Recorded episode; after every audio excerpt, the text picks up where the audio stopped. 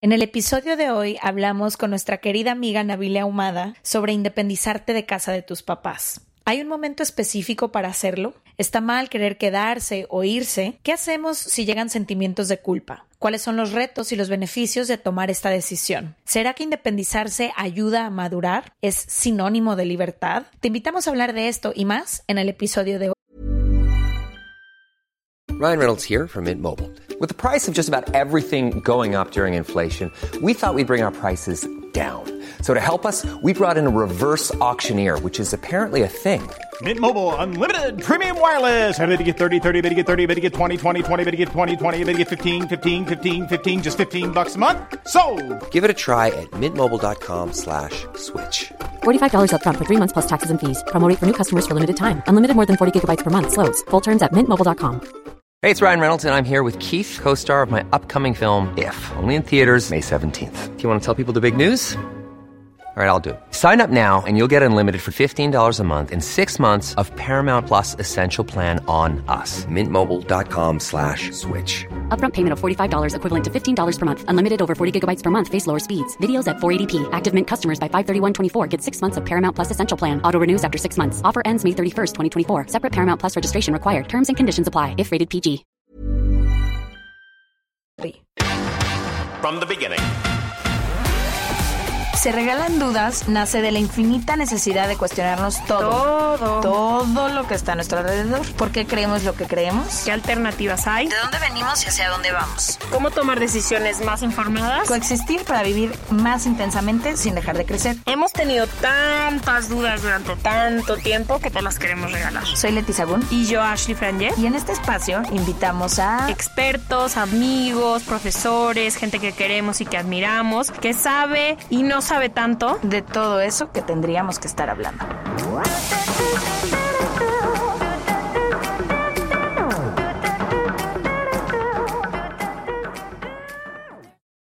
Los temas tabús y las dudas no paran ni con la pandemia. Creamos un show online y quedan tres episodios con diferentes temas. Si no podemos hacer un tour este año y abrazarles, nos vamos a meter a tu sala para reírnos, llorar, regalarles más dudas y convivir durante un buen rato. Acompáñanos y compra hoy tus boletos, Rompiendo Tabús 2021. El sábado 12 de junio hablaremos sobre el final de una relación. El sábado 4 de septiembre sobre los amigos, la familia y las relaciones. Y el sábado 4 de diciembre sobre el cierre de ciclos. Consigue tus boletos hoy mismo en serregalandudas.com diagonal boletos. Y bienvenidos a otro martes de Se Regalan Dudas. Este tema viene porque usted lo pidió y porque es algo que nos hubiera gustado saber a las tres que estamos aquí antes de habernos independizado. Muchísimas personas nos escriben con esta pregunta de cuándo eh, tengo que empezar a pensar en salirme de casa de mis papás, sí, sí, cómo lo tengo que hacer, qué es lo primero que tengo que hacer. Las tres eh, vivimos solas desde muy chicas y creo que hemos aprendido muchas cosas sobre el proceso, lo que viene después, eh, si conviene o no irte a vivir sola antes. También nos preguntan mucho esto de vivir con tu pareja, quizás antes de casarte, si es lo que quieres hacer. Entonces vamos a hacer este capítulo entendiendo que estamos hablando de todas las personas que tienen la posibilidad de decidir. Evidentemente hay muchas personas que no tienen ni siquiera esa posibilidad, que tienen que seguir viviendo en casa de sus papás hasta que su economía lo permita o hay alguna situación familiar, de salud, lo que sea. Ahorita estamos hablando eh, ahorita estamos hablando para las personas que se lo empiezan a plantear y que eventualmente es una posibilidad en su cabeza. Sí, creo que más que si es una posibilidad o no, creo que el independizarte, el ser adulto, el vivir sola y toda y todo viene con muchas cosas que después no nos cuentan y además después de que lo vivimos no lo contamos. Creo que se romantiza mucho esta idea de ser independiente que para mí personalmente ha sido la felicidad de mi vida. Yo lo he dicho una y mil veces en el podcast. Para mí ser adulta ha traído todas las posibilidades de construir una vida que me hace muy feliz y que me gusta, pero ha traído muchísimos retos. El otro día en Twitter puse que ser un adulto responsable y decente toma mucho tiempo, toma mucho esfuerzo y mucho trabajo y creo que también es importante hablar de esto porque luego creo que como decíamos antes de empezar el capítulo, te pasan estas cosas y crees que eres a la única, crees que es la única que estás haciendo mal el ser adulto, la única que estás haciendo mal el independizarte. No creo que hay una forma perfecta de hacerlo, pero sí creo que hay varias cosas que hemos aprendido que nunca yo personalmente he platicado sobre el, reto de aprender todo, desde independizarte, desde dinero, de, híjole, cómo tomas decisiones que han tomado por ti hasta que tienes 24 años, 23 años. Y creo que también em, lo que decimos mucho tú y yo, a veces no tienes que experimentar en cabeza ajena el equivocarte, muchas veces sirve escuchar las experiencias de otras personas para quizás tener como estas, em, esta claridad de, mira, ya sé que esto a lo mejor no va a funcionar o que mucha gente se ha equivocado por aquí o ha cometido estos errores. Y creo que hay dos partes muy importantes en independizarte de, de, tu familia de origen o de la casa en la que naciste y es la parte física y la parte emocional. Y quiero que hablemos de las dos. De cuando tomas la decisión y todo lo que implica el literalmente mudarte hacia otro espacio, pero también emocionalmente lo que implica independizarte. Hay personas que se mudaron de casa de sus papás hace 15 años y emocionalmente siguen estando adentro. Sentados en esa silla. Adentro casi del vientre. El vientre de su madre. Entonces, qué importante es hacer ambos ejercicios, el físico y el emocional. Para ya no adentrarnos más en el tema, le vamos a dar la bienvenida a nuestra invitada, que además es amiga. Nos fascina hablar con ella horas como decimos, si no grabáramos esta conversación, de todas maneras la estaríamos teniendo. Bienvenida, se regalan dudas, Nabile Ahumada, creadora de contenido. ¡Qué emoción! ¡Ay, qué emoción! Oigan, estoy muy, muy, muy emocionada de estar aquí. Muchísimas gracias por la invitación, por pensar en mí, por querer hablar de este tema. Estoy muy emocionada y, güey, sí, el independizarte es algo muy cabrón. O sea, y justamente ayer, o sea, ahorita llegué, me senté y les dije que ayer tuve un mental breakdown porque, porque es muy difícil ser adulto. ¿Por qué? A ver, ¿qué es lo que profundiza. más se te complica? Creo que es como, justo como dijiste, o sea, el hecho de pensar que solamente yo le estoy cagando, que solamente yo no sé lo que estoy haciendo, o sea, como que entran todas estas eh, voces horribles a tu cabeza donde dices, güey, ¿qué estoy haciendo? No sé qué estoy haciendo, si estoy valiendo madre, ah", y te empiezas como a hundir en este hoyo que tú solito te tienes que sacar, que la neta eso fue lo que yo hice, a ver, digo, ok, a ver, Nabile, cálmate un chingo, empieza a ver todo lo que has construido desde que, literalmente desde que saliste de casa de tus papás, cuando pensaste que ibas a estar aquí. Y, güey, cálmate y no te exijas tanto a ti misma. Como que siento que a veces somos muy, muy ojetes con nosotros mismos, ¿no? Y como que creemos que el adulto se ve de una manera muy específica. Que lo, lo tienes que tener todo resuelto cuando eres adulta o adulto. Como que ya tienes que saber qué decisiones tomar y hacerlo desde esta sabiduría que nadie tenemos. Como que tienes que saber absolutamente todo. Y cuando no, cuando no sé algo, no le entiendo algo, obviamente me, me tripeo, ¿sabes? Y empiezo con esto, ah, que no sé qué estoy haciendo. O sea, neta, siento que ando hinchada de lo que lloré ayer. Neta, lloré mucho, güey. Oye, pero qué, qué, qué bonito que nos compartes eso, porque creo que a pesar, digo, no sé ustedes, yo me independicé, me salí de casa de mis papás hace 10 años y me sigo enfrentando a retos todos los días. Y ahorita creo que lo que dices es muy importante. Cuando ya logras independizarte física y emocionalmente, eh, te cae un chorro de responsabilidad.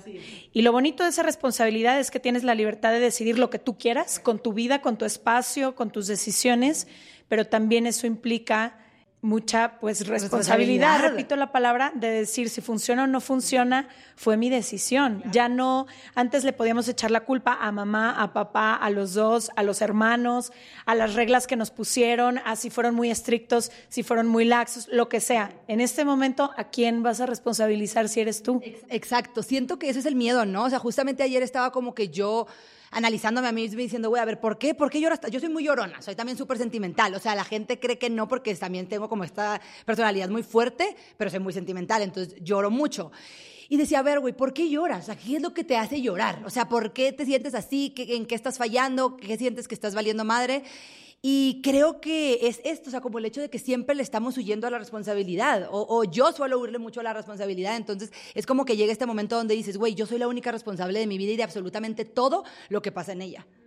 Que está chingón, pero da miedo. ¿Cuál ha sido, y le pregunto a las dos, el mito contra la realidad más cañona que se enfrentaron a la hora de independizar y también de hacerse responsables como adultos. De más chica, en mi casa había muchas reglas, muchas reglas y tenían que ser respetadas y como mucho orden y no sé, era este tipo de, de, hogar en donde es las reglas aquí son así y mientras vivas en este techo las tienes que respetar. El día que no, vete, ¿no? Y yo pensé que el día que me fuera a ir iba a ser todo lo contrario. Entonces yo me salí de casa de mis papás y sentí esta sensación que sientes a veces cuando terminas una relación de que viene la libertad absoluta, pero luego ya que te pega el aire de lo que es la libertad absoluta, entiendes muchas cosas. Y a lo mejor ese primer año sí, llegaba la hora que quería, invité a la gente que quise, me puse cero reglas, pero luego empecé también a sufrir un poco las consecuencias de esa falta de estructura.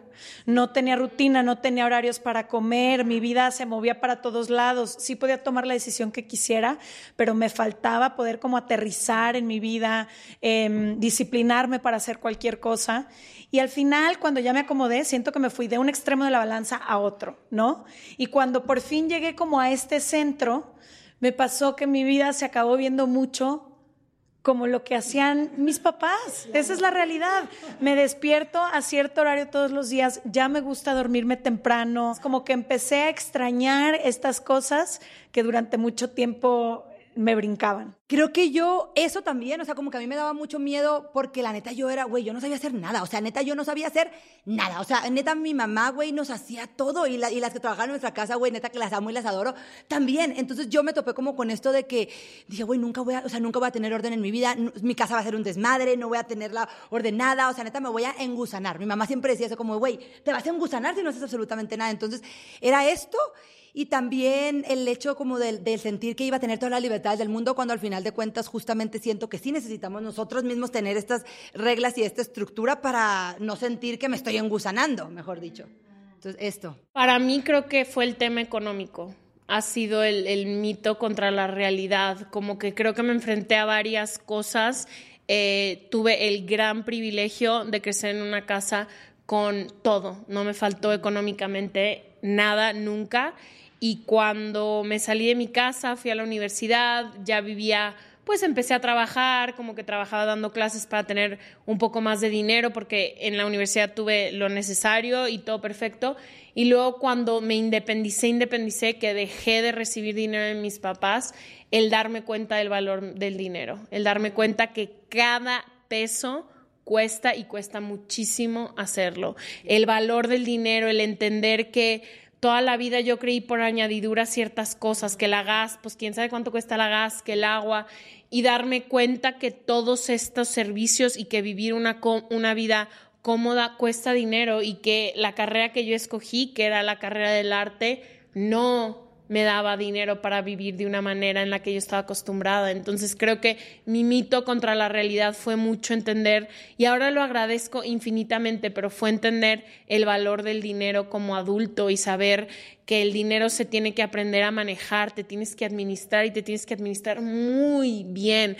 O sea, no es mentira de los papás cuando te dicen ahorra, administrate es la clave para la libertad. Y creo que nosotros tenemos un poquito ese equilibrio bueno, no sé si equilibrio, no sé, pero nuestra generación millennial vive mucho al día y a experiencias y de pronto nos brincaba todo esto que nos decían en casa como de ahorra y piensa en un futuro y creo que lo ideal sería llegar en ese punto de balance en donde no estás viviendo al día, pero sí puedes regalarte ciertas experiencias, pero al mismo tiempo pues sí pensar también en que eventualmente, sobre todo si quieres vivir la vida independiente que estás soñando, vas a tener que estructurarte de cierta manera. Claro. Sí, creo que el, valor del dinero es algo muy cabrón porque sí, o sea, por ejemplo, también yo me di cuenta de estas cosas como que en nuestra casa aparecían.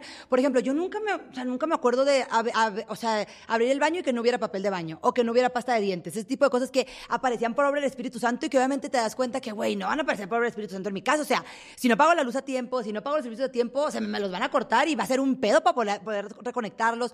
Todas estas cosas, pues, de la vida adulta que son responsabilidades que en tu casa, si tienes el privilegio de que tener todo como dices tú, pues, güey, la neta es que ni siquiera tienes como que que estas son parte de las cosas de independizarte. O sea, el hecho del súper, de que, yo no sabía si algo estaba barato o algo estaba caro. O sea, a mis 17 años que me salí de la casa, obviamente no tenía ni idea. Sí, ahora creo que una de las preguntas más comunes de independizarte es cuándo es el momento. Creo que mucha, muchas personas se preguntan esto. Hay quienes, sobre todo México y Latinoamérica, son países muy parecidos en costumbres. En Estados Unidos, en Europa, en el momento que los jóvenes cumplen 18 años, casi el 90% de ellos se van de, de, casa de sus papás. Pero en nuestros países creo que hay algunos que les toca estudiar fuera, que desde los 18 tuvieron que independizarse para irse a otra ciudad o para irse a, a hacer otra cosa. Pero luego hay quienes estudiamos en la misma ciudad en donde viven nuestros papás y creo que aquí viene mucho la pregunta de en qué momento me salgo de casa de mis papás. Creo que eso es bien difícil, porque justo a mí también me, me hacen mucho esa pregunta, aparte yo tengo 25 años, entonces, pues yo vivo sola desde los 17, obviamente con el apoyo de mis papás cuando me fui a la universidad y demás, o sea, acabo de empezar mi vida adulta hace un año, o sea, ya yo sola, haciéndome responsable de esta persona.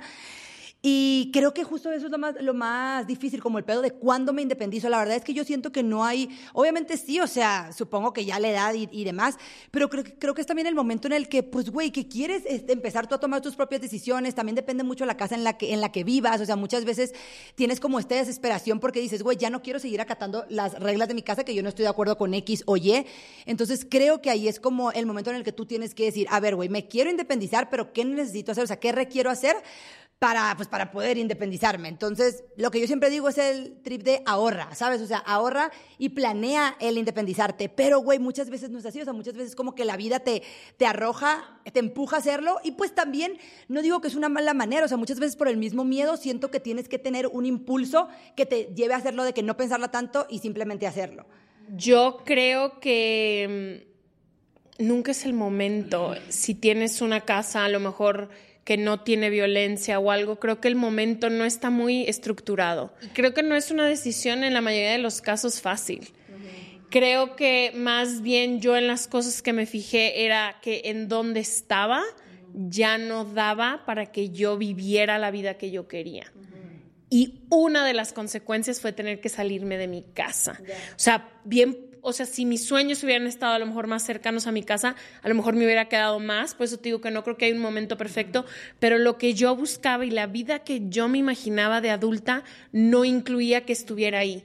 Yo quería eh, ir a conocer otras formas de vida, quería ir a ver más. Yo sé que tú, o sea, como que creo que no hay un momento perfecto, pero sí creo que es una decisión que tienes que hacer bastante consciente y decir lo que tengo aquí ya no me sirve porque creo que lo que pasa en casa de nuestros papás es que hay mucha comodidad.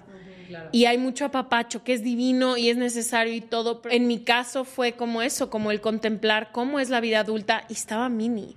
Ahorita justo, y de hecho quiero leerlo al final del, del capítulo, eh, una carta que me hice el otro día eh, que decía, le doy las gracias a Ashley de, los de, de las 19 por las decisiones que tomó porque no sé si hoy me atrevería a tomarlas. Claro. De dejar todo, de irme a un país donde no conocía a un alma, dejar una vida cómoda, amigo.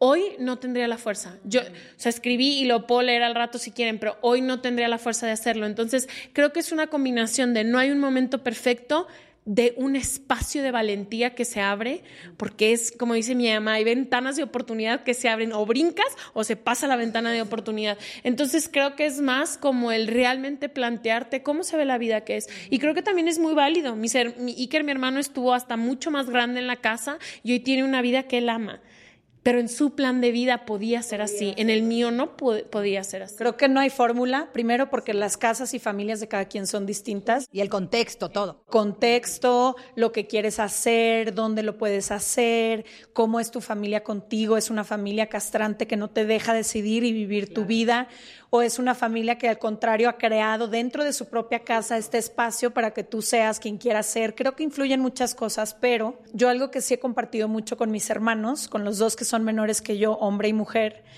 es que mm, creo que de la única manera, y yo entiendo que mis sueños me exigían irme, porque tenía que hacerlo en otra ciudad, porque te, lo entiendo, y ellos no, ellos pueden hacer todo lo que sueñan y desean hacer desde casa de mis papás. Pero yo lo que les he compartido mucho es que no creo que puedas encontrar auténticamente quién eres si siempre estás bajo las reglas y lo conocido de lo que creciste. Claro. Siento que cuando estás ahí todo el tiempo te conviertes en una extensión de eso, más no en tu propia identidad. No sé cómo explicarlo. Creo que una de las cosas más interesantes para mí de haberme independizado y haber vivido sola, que me ha tomado su tiempo, es justo esto, que tienes que ir creando tu propia identidad, tus propias reglas, cómo se ven para ti, esto lo aprendí de casa, esto sí lo quiero dejar, esto no lo quiero dejar. Hay personas que lo hacen en el momento que deciden tener una pareja y a lo mejor casarse y hacer como su propia vida, pero no sé si siga siendo como este tipo de extensión si no lo viviste sola o solo antes, porque entonces no sé si creaste algo propio o si estás creando lo mismo que ya tenías. Exacto, y aparte también muchas veces no sabes si eso es lo que tú realmente quieres o es solamente pues lo que te tocó vivir, me explico, y que no tuviste como esta apertura a saber quién eres tú. O sea, creo que eso es lo más, lo más difícil, o sea, el, saber quién eres tú y qué es lo que quieres ser también y hasta dónde quieres llegar. Por ejemplo, a mí me preguntan, me dicen mucho, eh, obviamente más chicos como estas, de que a veces tienes la oportunidad de que tus papás te dicen, ok, vete a estudiar a otra ciudad y como que les da mucho miedo el dejar su ciudad, ¿no? Pues obviamente el dejar la comodidad, exacto, lo conocido y la comodidad, que creo que es lo más difícil. Y lo que yo siempre digo que, por ejemplo, ahí es una decisión no tan pensada muchas veces y también digo, güey, agárrate de estas herramientas que te están dando tus papás y tus papás te están brindando esto que no todas las personas tienen la, bendición de que, de que te lo den. Y, güey, te están dando la oportunidad de irte a otro lugar, o sea, de, me, yo le llamo independizarte de mentiras, porque tienes como esta de independizarte porque ya tienes la capacidad de tú tomar tus decisiones, pero al final de cuentas muchas veces tienes este apoyo económico, que eso también es un gran colchón. Entonces creo que para mí ese es un gran consejo de que, güey, si tus papás te lo están ofreciendo, tómalo, o sea, no tiene absolutamente nada malo y si te vas y te quieres regresar, regrésate, o sea, tampoco está mal decir como, ah, no, no, siempre no quiero, esto no es lo que quiero, la verdad estaba mejor en el otro lugar, en el otro lugar, perdón, y regresarte. Creo que a eso también le tienen, le tienen mucho miedo muchas veces las personas más jóvenes, ¿no? Y también por el otro lado, como dices tú, que muchas veces cuando estás en una casa donde tienes esta libertad y donde tus papás te permiten ser quien eres y black, creo que es todavía más complicado tomar la decisión de salirte, claro. Que es lo que mis hermanos me dicen siempre, ¿por qué me voy a ir si lo mismo que hago aquí lo, lo haría viviendo en cualquier otro espacio? Si te gusta nuestro podcast y el contenido que hacemos para ti, existe una forma en que puedes ayudarnos. Dale clic en el botón de seguir o follow en la plataforma que nos estás escuchando en este momento y de esa manera nos ayudas a que nuestro contenido se posicione mejor en la plataforma y pueda llegar a muchas más personas. Muchísimas gracias y no olvides darle seguir o follow. ¿En algún momento sintieron culpabilidad de independizarse? Creo que a la comunidad Se Regalan Dudas llegan muchos mensajes de me siento culpable porque voy a dejar a mi mamá sola, a mi papá solo, todos están juntos y yo no estoy. ¿Algún día han sentido esa culpabilidad por, por formar una vida tan a lo mejor alejada de sus familias físicamente? Porque sé que las tres vivimos en ciudades donde nuestros núcleos familiares no viven y cómo le han hecho con esa culpabilidad. Esto es un poco relacionado con lo que yo les decía al principio, como de la parte emocional, porque aquí no entra la física, aquí entra esta parte emocional de culpa de me estoy volando del nido. Y creo que hay familias que lo recriminan mucho, que castigan a estos seres que tienen el valor de decir, me voy a ir a crear mi propio camino, porque es una forma de reflejarle a esa familia como todos los espacios que no se ha atrevido a explorar. Entonces es un poco como pensar en esta oveja negra, por ponerle un nombre, que se atreve a romper las reglas de nuestro clan, porque si lo hablamos en tema energético, así es, es la familia es como un clan, y, y esta persona que se está atreviendo como a hacer las cosas por otro espacio puede ser muy castigada por mucho tiempo. Habrá familias que no, habrá familias que lo apoyan, pero yo sí he sentido varias veces esa culpa y no por ellos. Ellos nunca me han recriminado mis decisiones. Yo solita a veces digo, todos están allá, todos están juntos, mis sobrinos están creciendo, mis abuelos cada día se hacen más grandes y yo no estoy compartiendo estos tiempos y estos espacios con ellos. Eh, y me gustaría poder hacerlo, ¿no? Entonces, pues sí he llegado a sentir esa culpabilidad, pero a mí lo que me tranquiliza mucho, y esto se lo digo a todas las personas que sienten esta recriminación de parte de su familia o esta culpa personal tipo la que yo he sentido, es qué historia te vas a contar a ti misma dentro de unos años. Porque todas estas personas seguirán haciendo su vida, seguirán tomando sus decisiones, pero si tú tomas una decisión por ellos o por ellas o basada en lo que estas personas de tu núcleo piden o exigen, te lo vas a poder perdonar. ¿De quién es la vida? ¿La vida es tuya o es de tus papás? ¿La vida es tuya o es de tus hermanos y de tus abuelos? Y creo que eso a mí me ha ayudado muchas veces a tomar decisiones, como sé que quizás no es lo que mis papás idealmente hubieran querido para mí, o sé que no son las decisiones que han tomado mis hermanas o mis primas en sus vidas, pero yo dentro de unos años, ¿qué decisión me voy a perdonar y qué decisión me voy a aplaudir?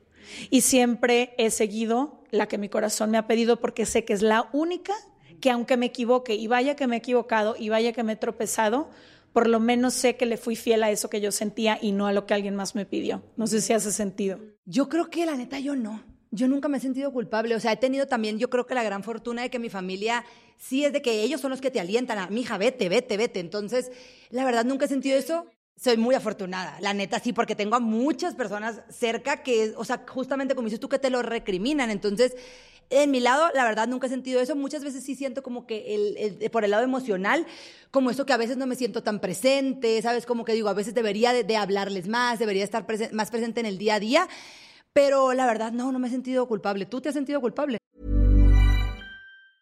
Mom deserves the best, and there's no better place to shop for Mother's Day than Whole Foods Market. They're your destination for unbeatable savings, from premium gifts to show-stopping flowers and irresistible desserts. Start by saving 33% with Prime on all body care and candles. Then get a 15-stem bunch of tulips for just $9.99 each with Prime. Round out Mom's menu with festive rosé, irresistible berry chantilly cake, and more special treats. Come celebrate Mother's Day at Whole Foods Market. I'm Sandra, and I'm just the professional your small business was looking for. But you didn't hire me because you didn't use LinkedIn jobs. LinkedIn has professionals you can't find anywhere else, including those who aren't actively looking for a new job but might be open to the perfect role, like me.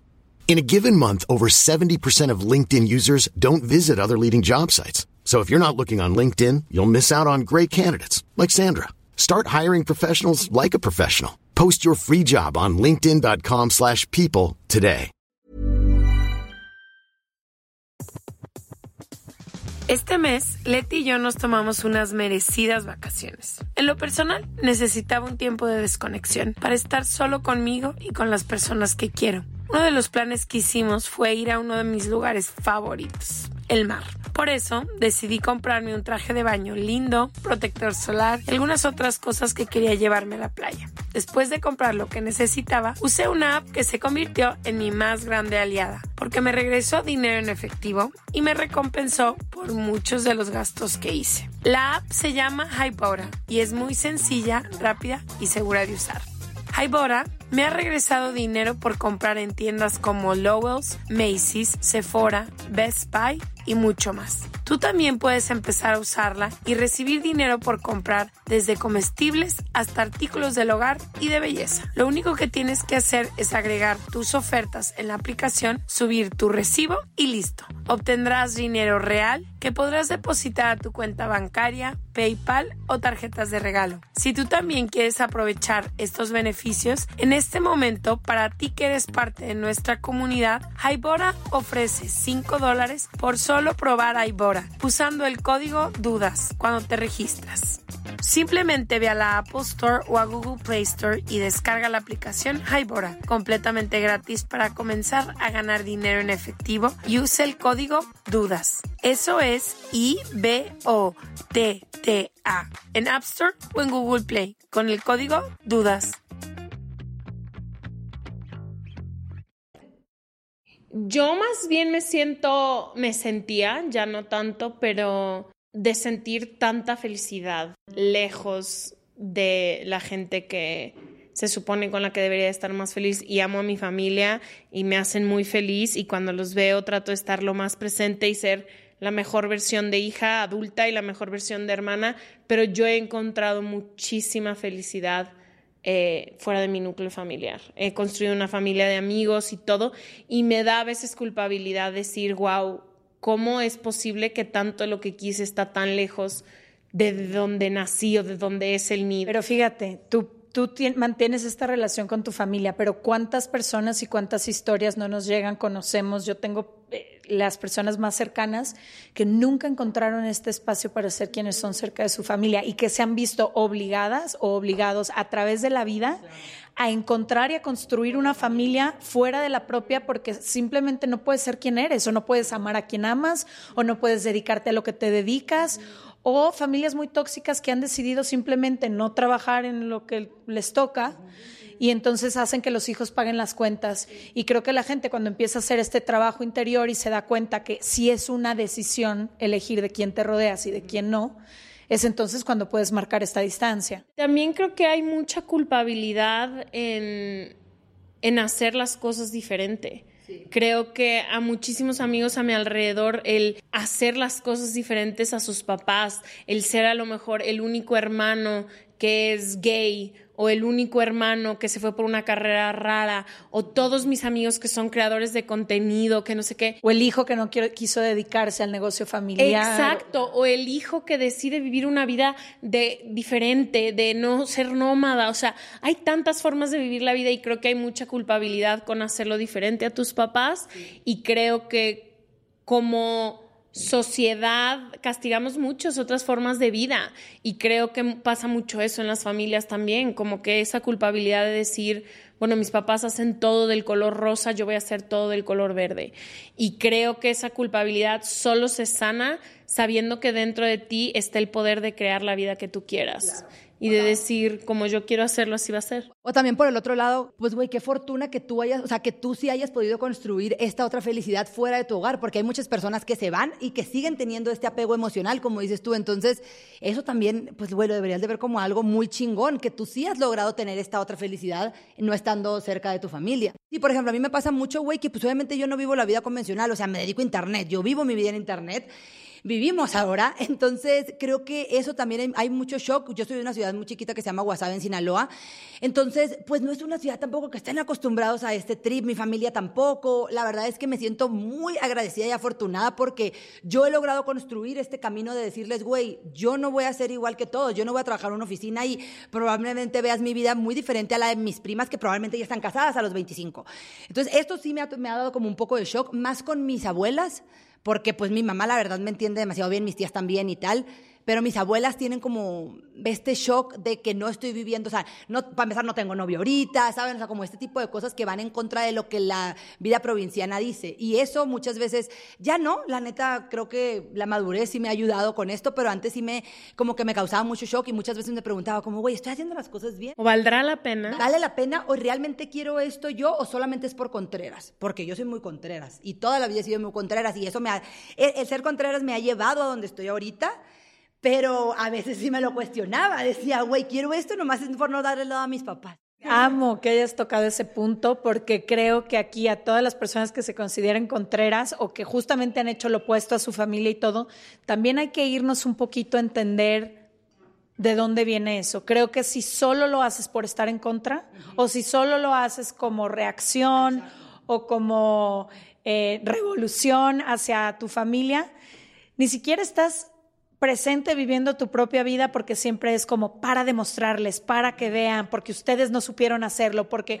Y yo un ratito me atoré, como en, unos años me atoré en, en, ese rollo, y luego entendí que hacer lo opuesto es parte de lo mismo, es como una reacción en la que sigues teniendo presente la energía de otras personas y no la tuya propia. Entonces, qué importante es, si quieres hacerlo, hazlo, pero porque es una convicción que tú tienes y es el camino que quieres seguir, no nada más por echar la conta. Y si eso va en contra de lo que es, pues qué chingón que lo puedas hacer, pero justo, o sea, encontrar el, pues sí, la razón o sea, el trasfondo del por qué lo estás haciendo.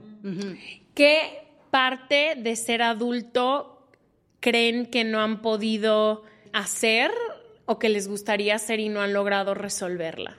Yo la tengo clarísima y para mí fue romper las expectativas de que a cierta edad adulta tenían que pasar ciertas cosas. ¿Se acuerdan esos papelitos que doblabas y que movías la mano? Yo me iba a casar a los 26 y iba a tener seis hijos.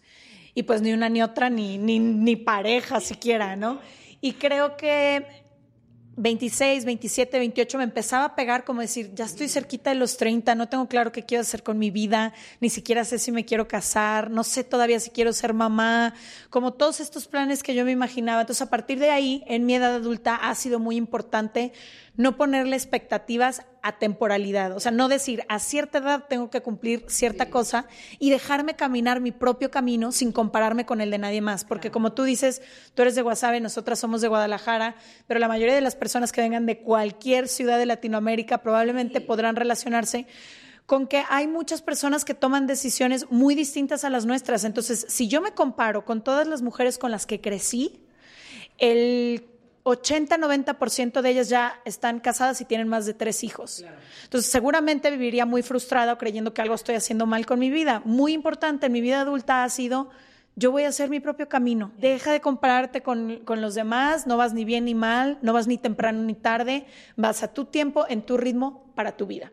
Eso está chingón, sí, cierto. Porque, bueno, últimamente yo siento que apenas voy a entrar a la edad donde ah, van a empezar esas cosas, pero mis amigas, por lo general, tengo amigas mayores.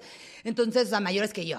No vayan a empezar a... Mayores. Ejemplifica mayor. Entonces, por ejemplo, mis amigas de 30 de cuenta que no están casadas, que no nada, siempre traen como este trip también de que es que es lo que debe de ser. Y luego les agarra este pedo de que tengo que tener hijos y tal. Y justamente la semana pasada tuve una plática con, con una de mis mejores amigas de esto que algo dijo no sé qué de tener un bebé. Y le dije, güey, a ver, yo nunca te he visto a ti con este pedo de que quiero, o sea, ni siquiera te veo que te gustan los niños. O sea, ¿de dónde sacaste esta idea que ya tienes que tener un hijo según tú en tres años? O sea, ¿por qué te estás poniendo eso si, o sea, realmente lo quieres?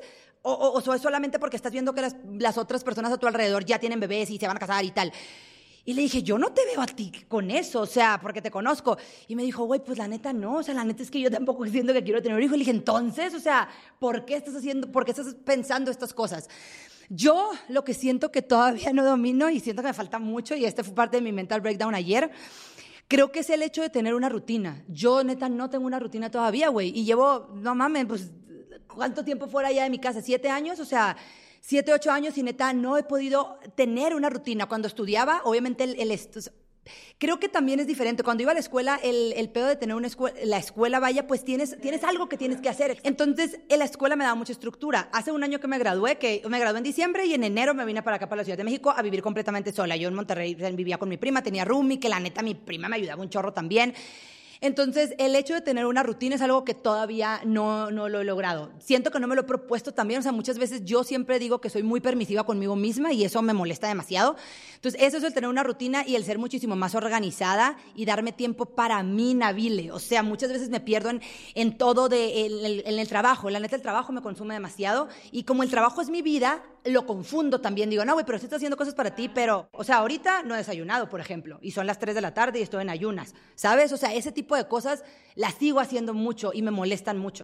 Soy la reina de las rutinas, si deseas un día te puedo ayudar, pero creo que a veces creemos que las rutinas se dan por añadidura y que la gente desayuna normalmente porque quiere a las 8 de la mañana y luego a las 3 de las 4, pero creo que cuando entiendes que tú hay personas, no voy a decir que todo el mundo, pero yo triunfo en las rutinas.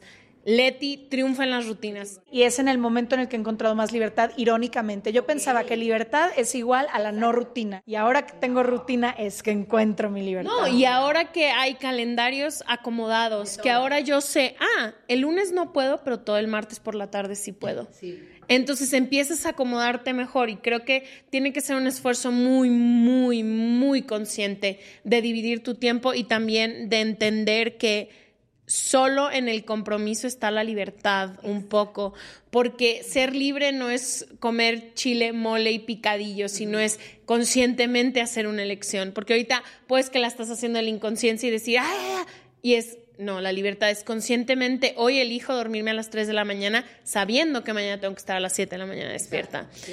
Creo que lo que más me ha costado mi trabajo de, de la edad adulta es entender que he cambiado mucho que fui una, un tipo de adolescente muy específica y un tipo de adulta joven muy específica y que ya no soy nada de eso.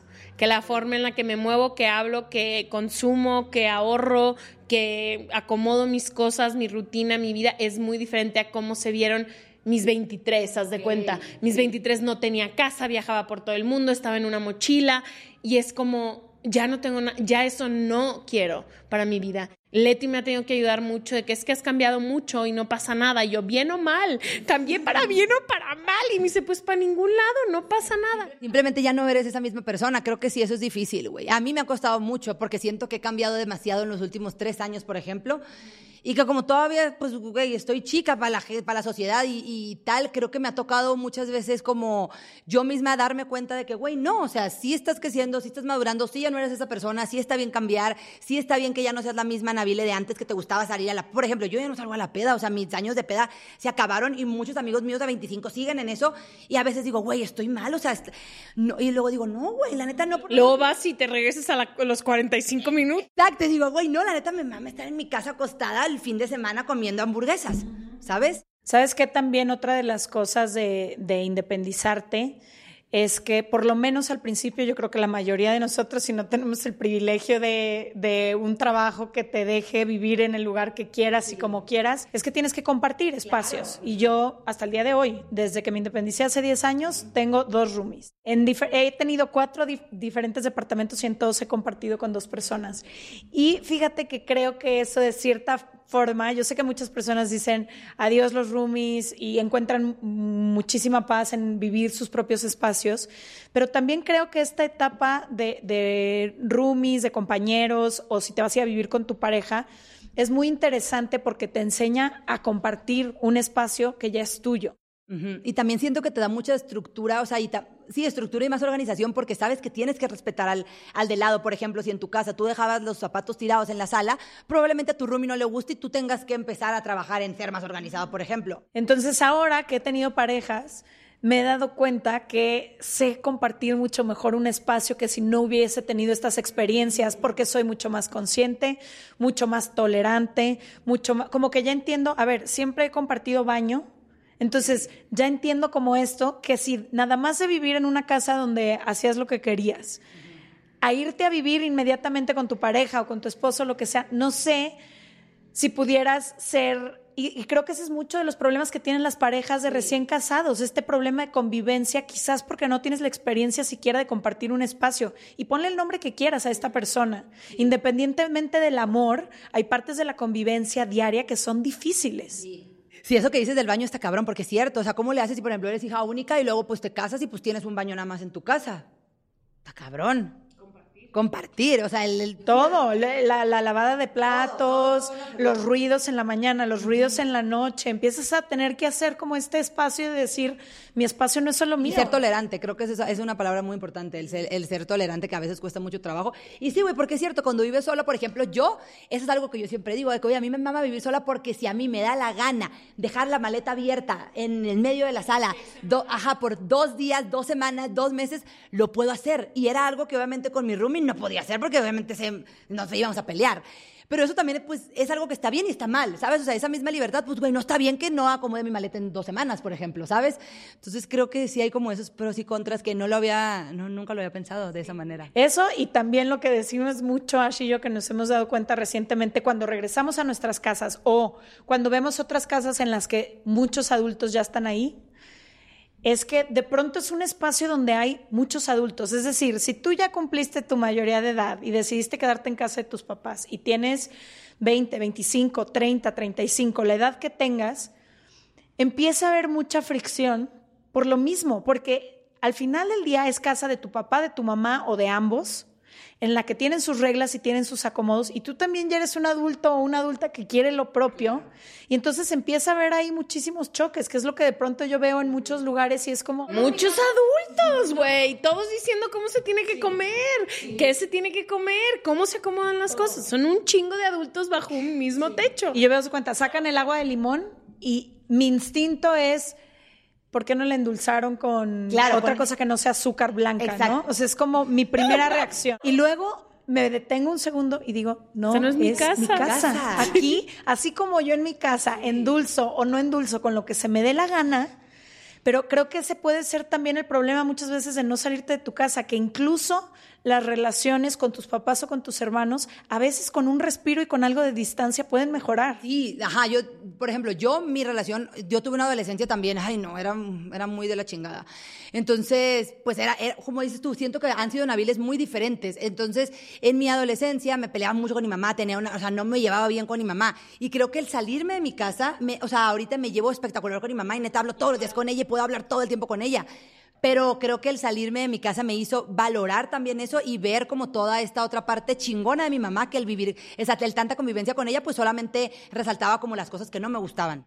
Güey, a mí ser adulto se me hace la aventura de la vida. Es muy complicado, es muy difícil acomodarte en un chorro de cosas, pero realmente para mí ha sido poder disfrutar la vida que yo he querido, poder tomar decisiones que a mí me hacen bien, pasar mis días como se me dé la gana. O sea, a mí el ser adulto que se ha traído, o sea, hay dolores de crecimiento horribles, administrativos, pero creo que que la vida te la recompensa cuando decides ser un adulto consciente y responsable. Creo que la vida te recompensa el ser valiente, porque es una decisión de muchísima valentía salirte de tu casa. Entonces, no sé, creo que si alguien está entre si me salgo o no me salgo, si me voy a estudiar o no me voy a estudiar, yo diría que sí. Yo diría que muchas de las fantasías que tenemos como niños las podemos cumplir como adultos. Y que planifique, ¿no? También esa es una parte que nadie nos dice no tiene que ser de hoy para mañana y de hecho yo creo que eso va a crear mucha resistencia con tus papás diles, dentro de un año tengo planeado irme a mi propio espacio, empieza a ahorrar. ¿Cuánto sale una renta más agua, más gas, más luz, más wifi, más... ¿Quién está buscando roomie? Exacto, como que empieza... Ajá, ¿con quién te gustaría vivir también? O sea, también siento que el hecho de del planificarte te ayuda mucho a que el, el, proceso de independizarte sea muchísimo más fácil. O sea, si tienes tú un ahorro y te independizas y estás como que en el pedo de tener trabajo y encontrar tal, tal, pues tienes ese colchoncito que vas a, que vas a decir, güey, mínimo tengo que comer para mañana. Creo que eso también es algo muy, muy importante. Ok, a ver, Ash, léenos lo que nos ibas a leer porque estamos llegando al final de este capítulo. Ok, ahí va. A los 19 años tomé una serie de decisiones que en aquel entonces parecían solo un cambio geográfico o una rebeldía de hija de padres divorciados, la típica. Elegí con la apatía que a veces me ha caracterizado y escogí a dónde me iba a mudar para ir a estudiar la universidad con nula seriedad. Yo solo quería irme de por donde andaba y con un lugar cerca de la playa donde podía estudiar fotografía fue lo escogido. No tambaleé ni una sola vez, empaqué todo y me fui, dejando una vida y media allá. Ahora que lo pienso, no puedo creer que esa niña de 19 años pudo hacer lo que hizo. Me miro ahora de más grande con una eterna admiración de que a tan corta edad decidí actuar sin saber, porque esa decisión tan contundente nos cambió la vida, dejando todos los mares conocidos y una vida no solamente extremadamente privilegiada, sino extremadamente hermosa. Era feliz, esa es la verdad, tenía todo, pero algo siempre me raspaba en la garganta, algo siempre me zumbaba en los oídos. Así que cuando decidí dejar eso y los zumbidos se acabaron, lo tomé como una señal de que iba por buen camino. Hoy a mis 32 años no sé si me atrevería a dejar todo lo que tengo y irme. Me atrevería a dejar a los míos, a mis amigos del alma, a los domingos en pijama con mi gata tirada en el jardín. Me atrevería a dejar mi casa, la libertad de agarrar mi coche y llegar al mar. No creo que lo haría, no lo podría hacer. Se me partiría el corazón en mil pedazos y me tardaría años en reconstruirme. Pero aquella morrita de 19 años no lo pensó ni dos veces. Dio la vuelta a la derecha y no miró nunca para atrás. ¿De dónde me habrá salido la suficiente fuerza para esto, con quién lo consulté o por qué decidí hacerlo, no tengo ni pinche idea. no lo sé, pero qué valiente fui en aquel entonces que arrastré mi vida que tenía a la vida que quería. A lo que quiero llegar con esto es que nosotros siempre sabemos para dónde tenemos que irnos, cada quien y a qué hora. No confiamos en el estómago que navega la vida con precisión absoluta, apretándonos las tripas cuando es necesario. Si yo por un momento me hubiera parado a contemplar la posibilidad de no hacerlo, seguro no lo hacía Después de esto me ocupé mucho, estaba muy ocupada con la vida, estudiaba una carrera que me apasionaba y vivía una vida sin miedo. Me enamoré y crecí para todos lados. Empecé a navegar otros mares y el amor de los que siempre me han acompañado me salvó. Me enamoré de la idea que entre más crecía, más libre sería, que con cada año iba a poder caminar más. No siempre lo he podido hacer, pero el paso ha sido siempre constante. El paso firme y constante que me trajo aquí sigue retumbando en mi existencia como tormenta en media madrugada. Ay, me hiciste llorar. Está muy bonito, güey. Wow, es cierto. Yo tampoco lo hubiera. Yo al chile no lo hubiera hecho, güey. Ni de pedo. O sea, o no lo haría ahorita. Neta, ni de pedo. Ahorita ni en drogas, güey. Yo no sé si lo haría o no ahorita. Lo que sí te puedo decir con tu texto es que me despertó mucha admiración por mí misma. No sabía ni de qué color pintarme las uñas. Yo no sabía ni lavar, yo no sabía que la ropa se lavaba separada, güey. O sea. No, yo agarré mi maleta y me fui. Ahorita dime, agarra una maleta y fuiste. Muchísimas gracias, no. Oye, Chulita, antes de irnos, nos gustaría que leyeras una pregunta de nuestro libro, la que sea que te llame la atención y nos digas cuál sería tu respuesta. Ay, ok. La, la pregunta que escogí de este hermoso libro, que neta, si no lo tienen, cómprenlo, por favor. ¿Cuándo crees que es, que es momento de dejar ir a alguien de tu vida? Yo creo que en el momento en el que esa persona te mm, resta más de lo que te aporta y si esa persona te quita la paz. Si te resta paz a tu vida es alguien que no debe estar ahí. Entonces, esa sería mi, mi, respuesta. El medidor más grande de la vida debe ser la paz. Les vamos a dejar toda la información de donde pueden encontrar a Nabile en serregalandudas.com diagonal. Suscríbete. Gracias por escucharnos y nos vemos Gracias el por próximo invitarme. martes. Adiós. Gracias por escucharnos. Recuerda que puedes suscribirte en cualquiera de las plataformas donde nos estés escuchando en este momento. Solo presiona el botón seguir para que no te pierdas ningún episodio. Y si crees que algo de lo que escuchaste hoy podría servirle a alguien más, te invitamos a que lo compartas con esa persona que se te vino a la mente. Nos vemos el próximo martes.